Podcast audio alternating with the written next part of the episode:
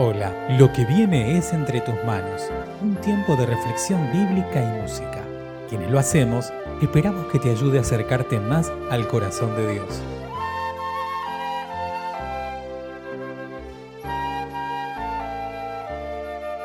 Mi nombre es Emanuel Gro y te invito a que te unas conmigo en la siguiente oración. Gracias Señor por guiarnos a través de tu palabra escrita que ella nos guíe y que nuestros oídos estén abiertos y nuestros corazones sean sensibles a tu voz y a tu palabra. Que ella dé su fruto en nuestras vidas, que podamos ser no solamente oidores, sino hacedores de la palabra que nos has dado. En nombre de Jesús. Amén. Unámonos en alabanza al Señor él merece toda la gloria, toda la honra y toda la alabanza.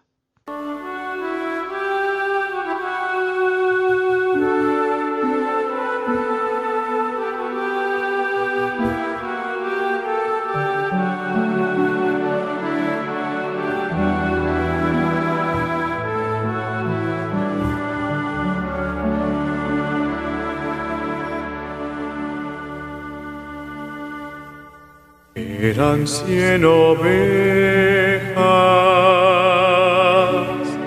que había en el rebaño. Eran cien ovejas que amante cuidó.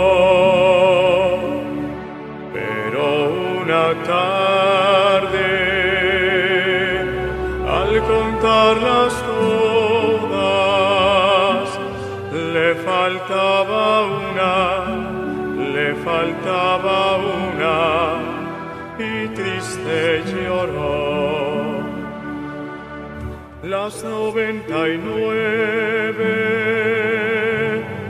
dejó en el aprisco y por las montañas a buscarla fue encontró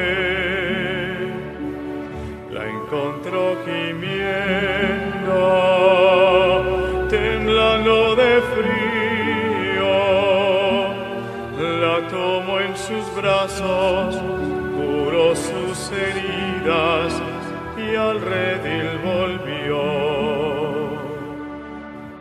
Esta misma historia vuelve a repetirse todavía hay que caminando sin Dios, sin consuelo, quedando en tinieblas porque aún no tienen de Cristo la luz. Las noventa y nueve dejó por las montañas a buscarla fue, la encontró gimiendo, temblando de frío, la tomó en sus brazos curó sus heridas y al redil volvió. La tomó en sus brazos, curó sus heridas y al redil volvió. El texto para hoy se encuentra en el libro de los Hechos, capítulo 20, versículos 28 al 34. Por lo tanto, Estén atentos y cuiden de toda la congregación, en la cual el Espíritu Santo los ha puesto como pastores para que cuiden de la iglesia de Dios, que Él compró con su propia sangre. Sé que cuando yo me vaya, vendrán otros que, como lobos feroces, querrán acabar con la iglesia.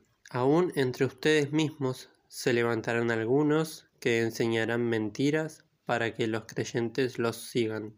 Estén alerta Acuérdense que durante tres años de día y de noche no dejé de aconsejar con lágrimas a cada uno de ustedes. Ahora, hermanos, los encomiendo a Dios y al mensaje de su amor. Él tiene poder para hacerlos crecer espiritualmente y darles todo lo que ha prometido a su pueblo santo. No he querido para mí mismo ni el dinero ni la ropa de nadie. Al contrario, bien saben ustedes que trabajé con mis propias manos para conseguir lo necesario para mí y para los que estaban conmigo. En esta parte del texto nos encontramos con el final del el discurso de despedida de San Pablo a los líderes en la iglesia de Éfeso. Tras contarles y resumirles acerca de lo realizado por él en estos años que estuvo con ellos, manifestar también lo que venía para su vida, la cárcel, el sufrimiento y también la incertidumbre, porque no sabía qué más podía llegar a pasarle. Pablo hace un ruego y les pide a estos líderes que cuiden al rebaño sobre el cual el Espíritu Santo los había puesto, que cuiden a la iglesia. Y da un argumento muy interesante. Esa iglesia fue ganada por la sangre de Cristo. Es interesante, es impactante ver y pensar en cada hermano, cada hermana que forma parte de nuestras comunidades. Cada uno de ellos y cada una de ellas fue comprado a precio de sangre. Jesucristo los compró para que ahora formen parte de su rebaño.